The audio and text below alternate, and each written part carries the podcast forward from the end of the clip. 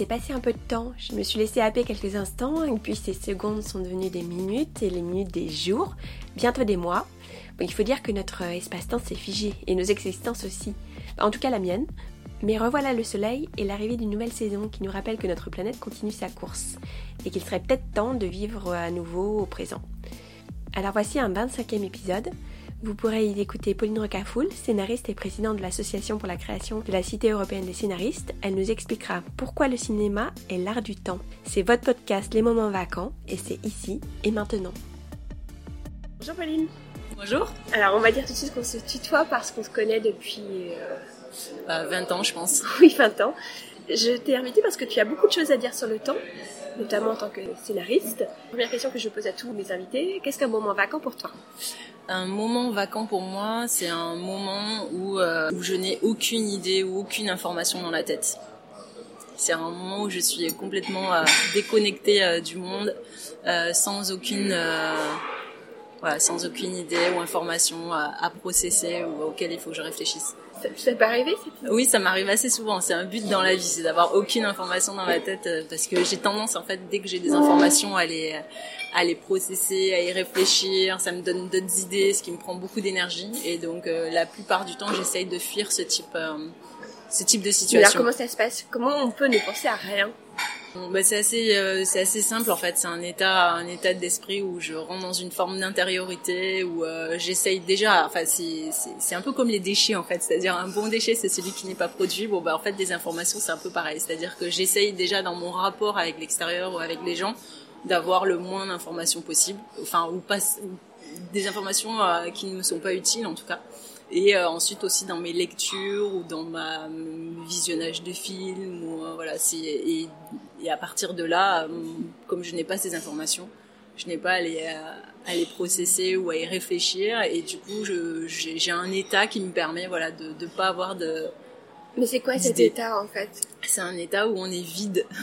D'accord. Comment on peut Je, je, tenais parce que comment on peut penser à rien? On pense toujours à quelque chose. On a non, moi, ça pas une musique qui passe dans la tête. On a. Non, moi ça m'arrive de penser à rien. Alors après il y a des, des euh, je dis pas que c'est simple. Parfois j'ai des choses où on ne peut penser à rien d'autre qu'est-ce qu'on est en train de vivre. Donc on est totalement dans l'instant présent et euh, particulièrement on est totalement connecté à la nature avec euh, lecture euh, voilà de la nature euh, qui est, qui est extrêmement intense qui nécessite beaucoup d'attention. Il y a une histoire aussi de peut-être de fatalité. C'est un peu c'est un peu Hernani, je suis une force qui va. Je, je Alors la fatalité, je, je prends des cours avec un coach qui lui me dit toujours ne subis jamais. Et en fait, euh, c'est aussi un état d'esprit, c'est-à-dire que euh, ne pas subir en surf, ça veut dire qu'à un moment donné, on dit qu'on va bouffer, c'est-à-dire qu'en gros, on va prendre beaucoup de vagues sur soi, euh, on n'a pas sa planche, on doit plonger sous la vague pour pas être, euh, pour, pour, pas se noyer. Et, et en fait, ne pas subir, c'est se dire la nature l'a choisi, presque arriver à trouver satisfaction de ce moment et se laisser porter et se laisser abandonner.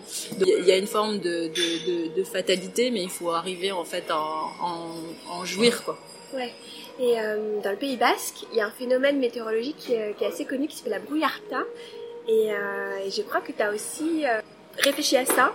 C'est assez particulier. Alors, moi, je, disais la brouillarta et je crois qu'on dit le brouillarta. D'accord. Euh, donc, euh, mais c'est vrai que c'est tellement euh, colérique comme moment que parfois on aurait envie de mettre du féminin sans, sans, voilà, sans remarque sexiste. Oui, mais, quand même. mais en gros, c'est un moment météorologique où les vents se déclenchent et ils sont extrêmement violents, c'est extrêmement soudain.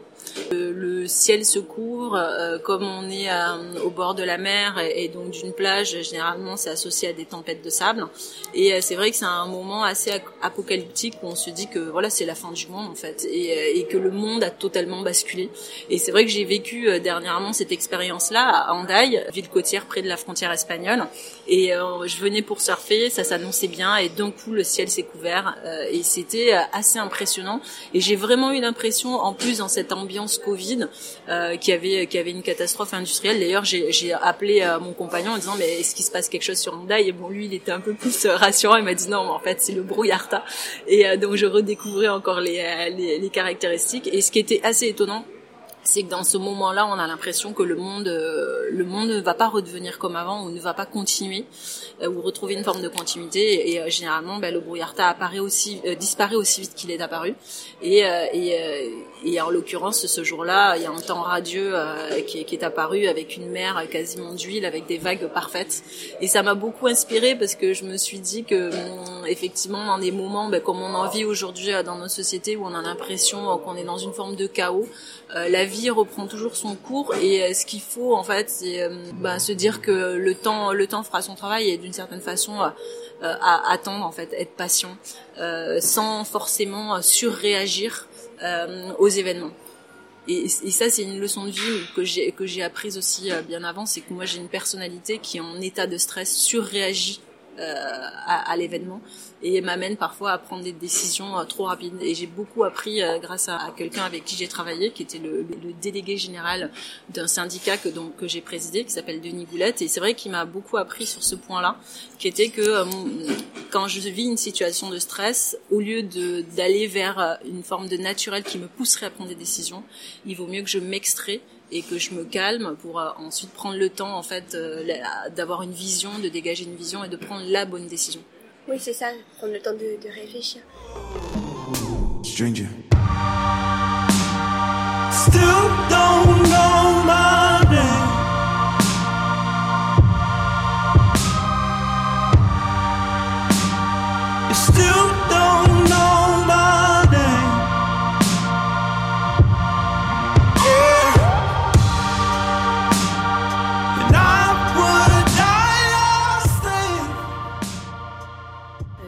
finalement, c'est un travail autour du temps, parce que le cinéma, c'est euh, la première fois que qu'on sortait du temps figé de la peinture, de euh, oui, d'un dessin euh, pour voir le temps en mouvement. le scénariste joue avec la contraction, l'accélération, le, les différents rythmes. Comment ça se traduit ça dans l'écriture? Comment tu joues de ça, toi? Bah, c'est tout le cœur du métier euh, de scénariste. Euh, C'est-à-dire qu'un euh, scénariste, vraiment, ce qui fait le dénominateur commun de tous les scénaristes, c'est sa capacité à structurer une histoire, c'est-à-dire faire les ellipses au bon moment, masquer certains certains éléments, effectivement étirer le temps, le raccourcir. Et c'est le travail le plus dur, qui est aussi du coup le plus douloureux et en même temps lorsqu'on y arrive euh, bah, le plus jouissif parce Pourquoi le plus douloureux Oh ben ça tu, tu parleras à n'importe quel scénario c'est euh, c'est une torture parce que euh, ce n'est pas naturel. On, on c'est comme ce n'est pas naturel. Il y a rien de naturel dans dans, dans ce qu'on fait et c'est extrêmement difficile. Et on, on, est dans ces moments aussi où on est dans un brouillard total où on se dit on ne va jamais y arriver. Et ça ça arrive à tous les scénaristes euh, de se dire je ne vais jamais y arriver, je ne vais jamais réussir à structurer cette histoire, euh, ça, ça tombe mal, c'est plat, euh, je, je, perds mes personnages parce qu'il y a énormément de fils à tirer pour y arriver. Et, et, du coup, c'est quelque chose qui, oui, qui, qui est douloureux et qui amène des souffrances. moi, c'est mes pires souffrances en fait, ces étapes d'écriture. et oui, c'est notre, c'est notre travail et du coup ça nécessite vraiment une concentration totale. Moi c'est vrai que c'est dans ces moments-là aussi où je suis dans une forme de bulle, où je suis totalement absorbée euh, par ce que je fais et où euh, je peux à, la moindre personne qui rentrait dans la pièce sursauter euh, parce qu'à un moment donné on a on a on a cassé cette bulle. En même temps c'est un travail partenarial parce qu'en fait après le réalisateur lui-même va va travailler ce temps aussi que tu vois tu as écrit et que tu as couché sur sur papier.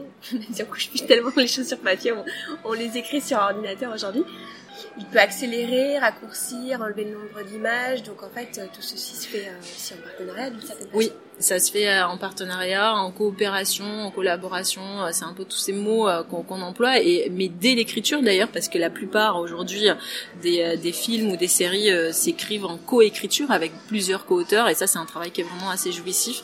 On est dans une multiplicité d'auteurs, à la fois à l'écriture et effectivement ensuite à la réalisation où le réalisateur vient ajouter ajouter son regard, mais aussi des comédiens qui à un moment donné vont s'emparer d'un rôle, leur apporter leur visage, leur rythme de voix, et vont continuer à travailler ce personnage. Donc oui, c'est c'est vraiment c'est ce qui nous différencie du livre où le, le, scénario, son ADN, c'est la coopération et la multiplicité des, des regards d'auteur. Alors des points de vue, pas forcément, parce qu'il faut qu'à un moment donné, on soit clair sur le point de vue défendu par le film. C'est ce qui permet en fait cette coopération. Si on n'est pas clair, en fait, le projet va aller dans tous les sens. Et, euh, et ce point de vue, euh, il est amené par le projet en lui-même. Euh, moi, c'est mon, c'est mon sentiment. On a souvent parler du point de vue d'auteur en France et je pense que c'est c'est une mauvaise vision de la création. bien sûr qu'à un moment donné il y a quelqu'un qui a une impulsion, qui a un objectif, mais je pense que le point de vue est d'abord donné par le projet en lui-même et que toute la pour moi les grands scénaristes ou les grands auteurs sont ceux qui sont les plus à même à écouter euh, leur œuvre, à écouter leur projet, de quelle façon euh, ce projet dicte sa loi en fait, sa propre loi. Et c'est ce qui permet à un moment donné de fédérer une équipe autour du projet. Et en même temps, c'est un projet comme ça, c'est un projet de longue haleine, c'est-à-dire que c'est à la fois euh, je pense, l'impulsion créative, justement, le, moment où j'ai eu l'idée. Et en même temps, il faut être marathonien parce qu'il faut tenir le temps d'écriture qui, est, mm. extrêmement long. Euh, comment on fait pour euh, à la fois travailler sur le temps et en même temps se gérer son propre temps sur le projet? Mais c'est tout un apprentissage gérer le temps moi ça a été assez long dans ma dans ma formation parce que j'avais toujours l'impression d'être oppressée par le temps je, n'avais je n'arrivais pas à dérouler en fait euh, toute une journée en me disant je vais pouvoir faire ça à tel moment, ça à tel autre moment. Donc c'est tout un apprentissage où, euh, où on apprend à se dire bon bah écrire telle étape d'écriture ça va me prendre tant de temps. Euh, là je peux lire un bouquin, là je peux lancer tel autre projet. Donc ça c'est un apprentissage qui est assez malheureusement personnel. Je pense que ça serait bien qu'on puisse l'enseigner à, à, aux scénaristes de façon et d'ailleurs à tous les freelances pour pour pour qu'ils puissent organiser leur temps. Mais c'est un apprentissage personnel en fonction de l'expérience qu'on qu'on accumule. C'est une discipline? Oui, c'est une discipline. Euh, après, il euh, y a des gens, il y a plusieurs profils de scénaristes. Il y a des gens qui vont vraiment travailler genre de 9h à 17h. Ils se lèvent, ils se mettent à leur table de travail et euh, jusqu'à 17h, le moment d'aller chercher les enfants ou d'aller faire des courses, ils ne vont pas quitter leur bureau. moi, c'est un peu plus complexe. Je, je fonctionne beaucoup à l'objectif, donc je vais pas m'obliger à, à, travailler un certain nombre d'heures. Par ailleurs, j'ai énorme, enfin j'ai plusieurs projets, des projets d'écriture, des projets plus associatifs. Et donc j'essaye euh, d'organiser mon temps en fonction de l'atteinte de ces objectifs, en fonction d'un temps donné sur la semaine ou sur le mois pour arriver à ces objectifs. Alors il y a un point qui est super important euh, pour toi et qui définit un peu ta vie, c'est que euh, je le disais, tu es, présidente d'une association, mais en fait, c'est du bénévolat. Oui. Et donc, ça change complètement le, rapport au temps aussi. C'est que tu fais du don de temps. Oui. Bah, le bénévolat, pour moi, c'est vraiment quelque chose de, ouais, de très présent dans ma vie euh, et c'est un luxe. Euh, il y a beaucoup de gens qui, lorsqu'on leur parle du bénévolat, ils ont l'impression d'une forme d'asservissement, euh, mais en fait c'est un luxe pour moi et c'est comme une sorte de super pouvoir parce que ça va à l'envers en fait d'aujourd'hui euh, de ce que euh, nous propose la société. On dit souvent le temps et de l'argent et souvent notre temps est connecté à l'argent, c'est-à-dire euh, gagner sa vie, donc travailler pour gagner sa vie ou consommer. donc la consommation c'est une forme de, de destruction, c'est-à-dire t'achètes, tu prends du temps pour acheter et pour consommer quelque chose, donc pour le détruire, ton pantalon, ta nourriture, tu détruis. Et en fait ce, ce mouvement de la société euh, moi, j'ai l'impression euh, de l'inverser par le bénévolat, parce que bah, dans le cadre du bénévolat, je suis pas rémunérée pour l'activité que je fais, et euh, c'est une activité qui contribue à construire au contraire à, bâtir euh, quelque chose. En l'occurrence pour mon métier, parce que c'est une association euh, donc qui s'appelle l'association pour la création de la Cité européenne des scénaristes. En l'occurrence, il s'agit de créer un nouvel acteur culturel qui serait dédié au métier de scénariste, qui ferait sa promotion et qui principalement participerait à démocratiser l'accès à ce métier. Euh, donc c'est un, un, projet que je porte avec plusieurs autres scénaristes et que je co-préside avec le scénariste Thomas Bitguin. Et c'est vrai que ce bénévolat aujourd'hui, euh, pour moi, c'est l'axe principal. Quand je me lève, c'est mon activité principale. Et euh, ensuite, le temps que je consacre à gagner ma vie s'ordonne euh, autour de ce temps de bénévolat.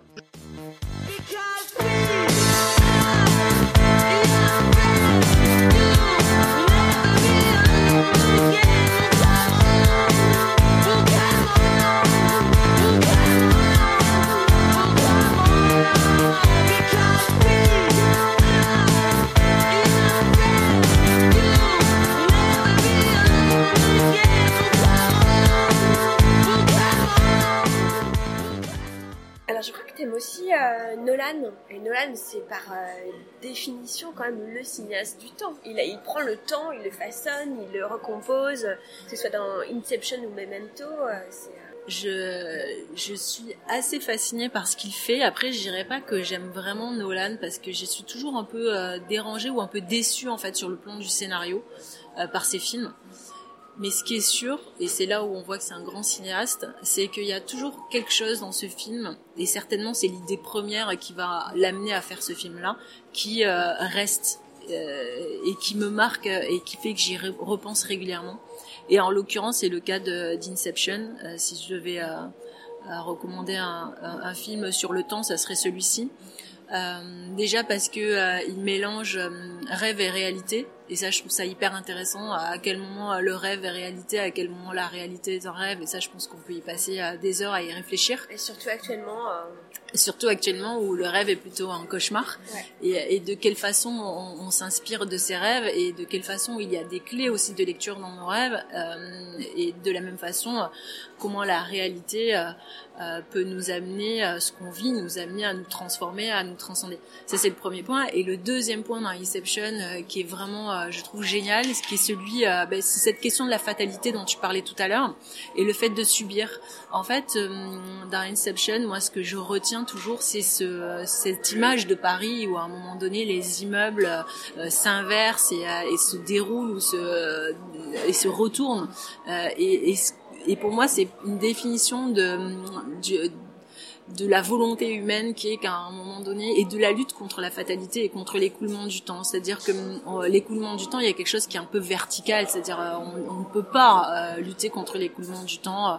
le temps, le temps passe et on ne peut rien y faire. Et, et, et du coup, s'associe à ce temps qui passe des usages, des, des blocages, des choses qui sont vues comme des fatalités. Mais on ne peut pas changer ça depuis des années. C'est comme si on ne peut pas faire ci parce que et en fait euh, pour moi, quand Inception, à chaque fois j'y pense, c'est cette capacité, euh, lorsque je, dois justement retourner une situation ou, euh, lutter contre contre un usage qui qui, empêche finalement d'améliorer les choses, je pense à, Inception et à cette capacité qu'on peut à un moment donné à retourner une situation et à la voir différemment et, et du coup à presque remonter le cours du temps pour changer les choses.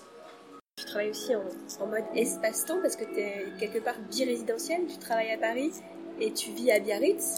Donc est-ce que le temps se découpe différemment quand on vit sur deux lieux comme ça? Je vis et je travaille à Biarritz et à Paris.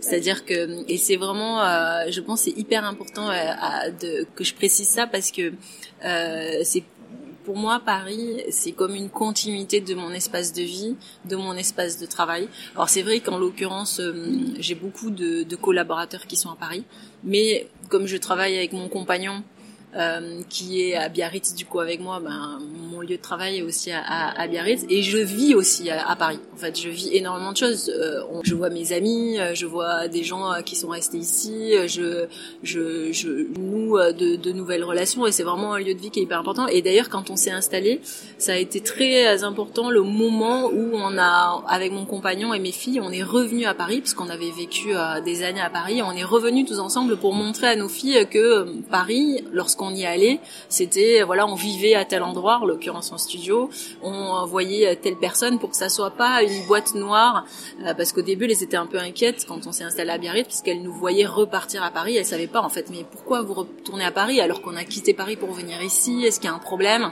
Et, euh, et, donc voilà, on a remis les choses dans l'ordre pour leur dire voilà, quand on vient à Paris, on est heureux, on vit, on travaille, et en même temps, euh, quand on revient à Biarritz, on est aussi heureux, on vit, on travaille tous ensemble. Mais tu dirais que c'est la même temporalité?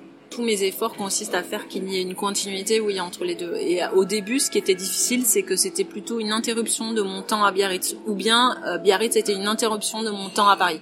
Et toute la hum, tout l'effort en fait qui est beaucoup intellectuel et vraiment un, euh, un état d'esprit c'est d'arriver à relier ces deux temporalités pour qu'il y ait une continuité euh, entre les deux. Et d'ailleurs euh, ce qui est marrant c'est que ça passe aussi par les gens. C'est-à-dire que nous toutes les deux on se voit à Paris mais on se voit aussi à Biarritz.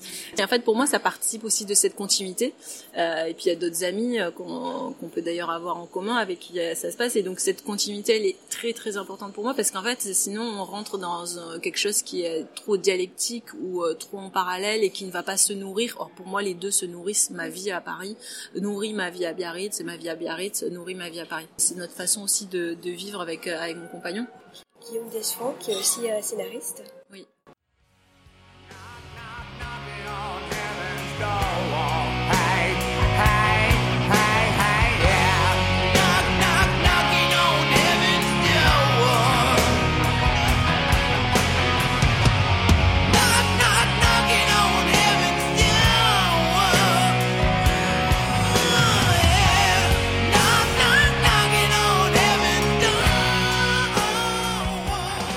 Est-ce que tu penses qu'on arrivera à rester pendant 1h30 devant un film aujourd'hui?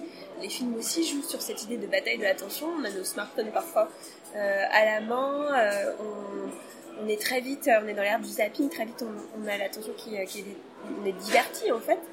Est-ce que tu penses que c'est en train de s'amenuiser cette attention ou est-ce qu'au contraire ça va être renforcé? J'ai beaucoup de mal à regarder un film de 90 minutes. Tu es scénariste. Et je suis scénariste, mais j'ai beaucoup de mal déjà. En fait, ça avait commencé avec la lecture. J'ai beaucoup de mal à, à lire.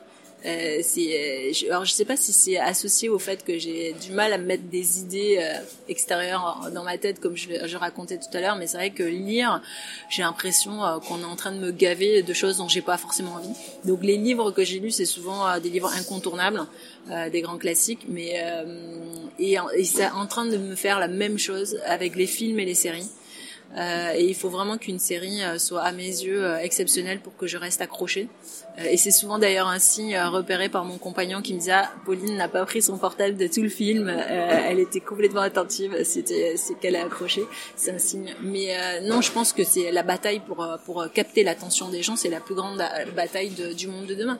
Et c'est ce qui fait qu'aujourd'hui on est complètement soumis aux fake news et à la possibilité de manipuler les gens, puisque les gens n'ont pas le temps en fait de rentrer en profondeur euh, dans les dans les dossiers, dans les sujets, ils n'ont pas le temps. Ils n'ont pas le temps, donc c'est un peu le drame. Et c'est vrai que pour une histoire, il faut tout de suite euh, capter euh, l'attention du téléspectateur ou du spectateur pour ce qui est du cinéma.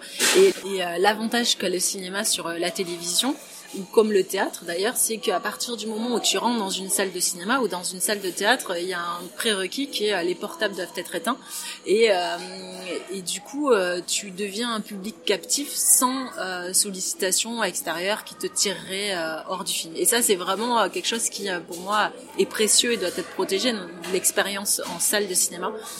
parce que c'est un des rares endroits où oui tu es protégé du monde extérieur et tu peux vraiment être immergé dans l'histoire que, que, tu visionnes. Tu peux nous raconter ton dernier moment vacant Mon dernier moment vacant C'est probablement euh, bah, la dernière fois que j'ai surfé.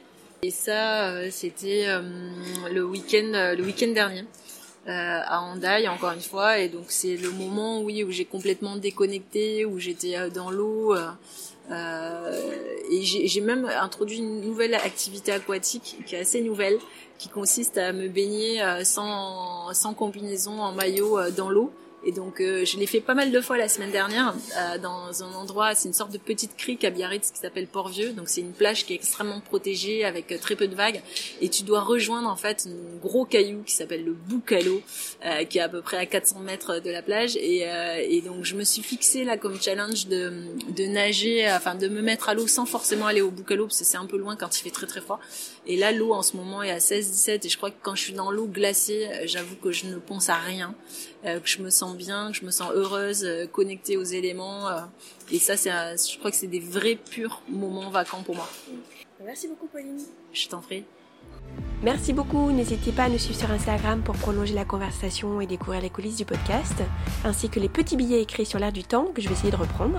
Euh, je vous donne rendez-vous dans quelques jours avec Delphine Meillet, avocate pénaliste au barreau de Paris, qui reviendra sur le temps de la justice. Est-il toujours juste? D'ici là, prenez le temps. C'était les moments vacants. Je suis Anne Caruel.